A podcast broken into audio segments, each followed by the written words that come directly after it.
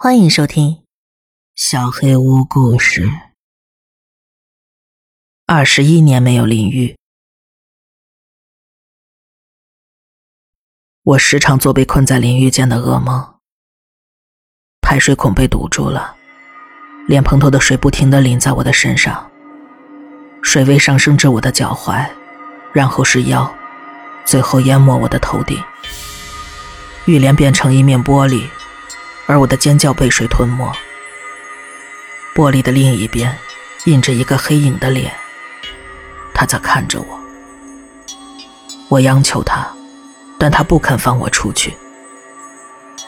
水不断的灌进我的喉咙，我只能无助的在自己的玻璃罐里挣扎。清醒之后，总是说不出话来。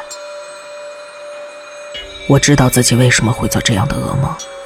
答案显而易见，因为我从来不曾忘记那次的事件。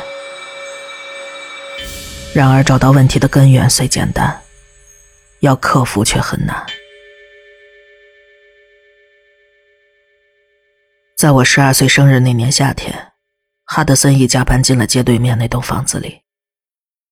他们一家有三个人，其中一位是个很老的女人，她看起来很娇小。孱弱而且骨瘦如柴，头上的白发稀疏，穿着褪色的蓝色印花洋装。他的头像是悬挂在脖子上。当那男人把他的折叠式轮椅推上门前的斜坡时，他的头便开始摇晃。那一刻，我看不出来他究竟是生是死。几分钟后，他坐着轮椅出现在楼上的窗户旁，所在的位置正对我的房间。我小心的从窗帘后方偷偷往外看，他的头现在伸直了，而他正瞪着我，就只是瞪着。他的头一丝一毫没有移动过。我拉上了窗帘。他连续好几天都坐在窗户边，看着车辆慢慢开过郊区道路，望着附近小区的孩子们在后院嬉闹。我从未在他房间看见其他人，也未曾看过他移动轮椅。到了晚上，我会紧张地从窗帘的缝隙中偷看，他的轮廓依旧出现在窗边。关了灯之后，在黑暗中看向我的房间，我看得不是很清楚，但我知道，他正在注视着我。有关她的故事很快在朋友们和小区中传开。他们说她是个女巫，也有人说她只是个人偶，甚至有传言说她根本已经死了。但我知道，她没有死。我很肯定，从没见过她在床边移动，一次都没有，而且也不曾看过她转头。但我能感觉到。他探究的眼神在我身上游移，我感觉到他的注视。当我单独在房间时，会把窗帘紧紧拉上。有时我会打着冷战在半夜醒来。我知道，他的眼睛紧盯着我。我开始睡在地板上，我觉得睡觉的地方越低越好，也许这样一来，他就看不见躺在地上的我了。我告诉父母，那个老女人把我吓坏了，求他们去请哈德森家的人把她移到另外一个没有窗户的房间。他们只是笑了笑，让我不要过去打扰，好让她可以安详的度过晚年。他们说她只是在看街上，大概这么做可以让她感到快乐，更有活力吧。难道等我老了之后，你就把我塞到一个没有窗户的房间吗？那等我以后坐了轮椅。记得提醒我，搬去跟你姐姐住。一周之后，哈德森家出现了一点骚动。我从卧室窗户看见那个男人冲出房子，把箱型汽车的双门都打开，然后再跑进屋里。几分钟后，他推着轮椅上的老女人重新出现在斜坡上。他看起来比之前更虚弱了，体重应该连七十磅都不到。他的头撇到一旁，无力的靠着右边的肩膀。他的身子瘫坐在轮椅中，但目光从头到尾都不曾自我身上移开。那男人把他带进车里之后，把轮椅折好塞进后车厢，他很快跳上了驾驶座，另一个比较年轻的女人也坐进了车里，男人立刻开车上路了。老女人歪斜的头依然朝着我的方向。我仔细的看了他的脸，那上面没有任何表情和情绪。他的舌头有一小部分从嘴巴伸出悬挂在右边的嘴角，但他的眼神却落在我身上，丝毫不曾移开。车子在街上加速，很快就消失不见了。父母那天下午从别的邻居那里听到了消息，那老女人的身体状况越来越差了，所以哈德森一家把她带去了某间疗养中心。她不会回来了。我直接走回房间，看向对街，笑了起来。终于没有人会出现在他的床边了。直到第二天，哈德森一家还没有回来。也没看到箱型车的踪影。那天晚上，我往老女人的窗户望去，什么人也没看见，也没有轮椅，但卧室的灯却是亮的。我记得跟爸爸说过这件奇怪的事，但他只是耸耸肩膀，说应该是有定时器之类的。我在半夜醒来，紧张的偷偷往窗外看去。他房间的灯还开着，忽然，灯被关掉了。我忙往下缩，躲在了窗户下缘。稍待片刻，我慢慢往上看向窗外，果然看见了那个矮小、瘦弱的剪影。我盯着那个位置足足十分钟，使劲瞪着眼。不停的运动眼周肌肉，房里的灯再次快速被点亮，然后又再次熄灭。我抓起枕头，又睡回到地板上。第二天傍晚，我去练习棒球，回到家时家里并没有人，父母去看妹妹的垒球比赛了，我走去浴室冲澡。开始淋浴，大概三分钟之后，一阵寒意袭来。浴室里的温暖蒸汽不知道什么原因竟开始消散，但我明明已经把门关上了，这很不合理。我抹掉眼睛上的泡沫，转过头，一个声音响起，那种会让我连续做好几年噩梦的奇怪的声音。浴帘的金属环扣，沿着挂杆被拉开发出的碰撞声。有人正慢慢的掀开了浴帘。洗发水刺痛了我的眼睛，虽然眼睛睁不太开，但我还是看到浴帘后有个黑影，修长、苍白、骨瘦嶙峋的手指抓住了浴帘，缓缓的掀开。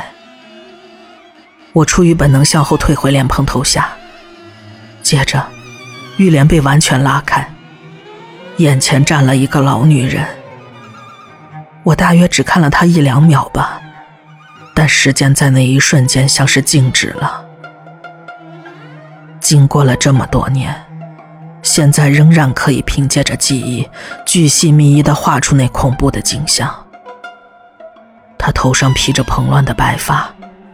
眼中闪烁着疯狂，骨骼的形状在她松垮的皮肤下突出。他全身上下不着寸缕，身体肌肤上到处长满了斑点和肉油，干瘪的乳房垂到了腰上。他露出恶心的笑容，我感觉自己的后背不自觉地抵上了浴室墙面的瓷砖，热水不停地淋在我的脸上。他的另一只手上握着一把拆信刀。August, August，他不停地嘟囔着。我大步跳过他，把他瘦小的身躯撞倒在地，光着滴水的身体冲下楼去。虽然处于极度惊恐之中，我仍然意识到自己没穿衣服，随手抓起洗衣篮里两件衣物，把洗衣篮撞倒在地上。我光着脚跑到大街上，最后绕到了朋友家里。警察到达时，他们发现那老女人一动不动的倒在浴室里，脸盆头的水还在流着。那些警察对我很好，他们称赞我很勇敢。我告诉他们老女人对我说的话，August，问他们是否知道它有什么意义。再过几天就是八月了，孩子，你永远不会了解老人和疯子说的话。哼。之后，哈德森一家就回来过一次，是来收拾他们的东西的。此前，那个写着出售的牌子已经挂了好几天了。妈妈告诉我，是因为那件事发生之后，他们再也没有脸面对邻居了。很显然，他们已经把那个老女人，也就是那男人的母亲，带去了南方一个特殊照护中心。然而，不知道是什么原因，也不知道他到底用了什么方法，老女人竟然设法逃了出来，然后拦了一辆公交车回到了我们镇上。我一直想不透这件事。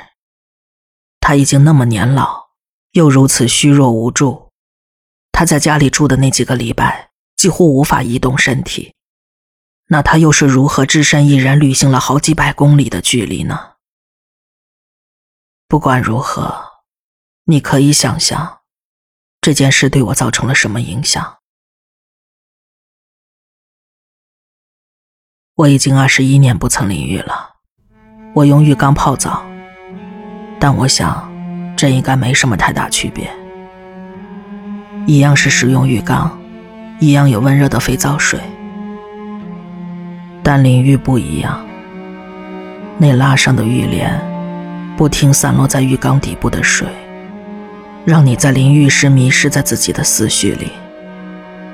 你沉浸在思考中，感到莫大的安全感。有那么几分钟，世界只剩下你一个人，这是只属于你自己、私密的、朦胧的王国。然而，这也是让淋浴这件事变得危险的原因。你处在封闭的空间，脆弱又赤裸，你完全暴露在危险之下。我只和几个人聊过这件事，我的父母，还有一位心理医生。我试着把相关记忆深深埋藏起来，直到我再也想不起为止。日子持续的过着，除了洗澡的事情之外，我还算是挺正常的。就在几个月之前，我体内某个开关被打开了，我有种冲动，想重新检视这个事件。几乎就像在我脑子里出现一个声音，不断的催促我去做这件事情。我的大脑需要一个了结。有天晚上，我花了好几个小时上网，试着追踪哈德森一家以及那老女人的消息。最后，终于找到了我要的信息：一位年老女性的讣告。她在四年前过世了。不知道什么原因，那具会行走的骷髅已经十五年没有离开她待的地方。讣文上的照片是一张她年轻时的黑白照片，已逝的丈夫站在她身旁。相片中的场景是他们的结婚典礼。丈夫的名字叫 August，而且他看起来跟我几乎一模一样。我关掉浏览器，盯着我的电脑桌面，大概有十分钟，终于大概能说通了。他为什么叫我 August？他为什么那么着迷的看着我？也许她以前常写信给她的丈夫，所以那天晚上他才会带着拆信到。有那么一小段时间。我感觉好一些了。人总是比较喜欢合理的事情。亲爱的，你还好吗？是我的妻子。啊，我想我很好。那天晚上是我二十多年来第一次淋浴，就连浴帘的金属环扣沿着挂杆被拉开都没有吓到我。然后我的妻子走了进来，当她在莲蓬头下拥抱我的时候，有个问题在脑中挥之不去：照片中那位在婚礼上的年轻女子，怎么会和妻子的长相一模一样呢？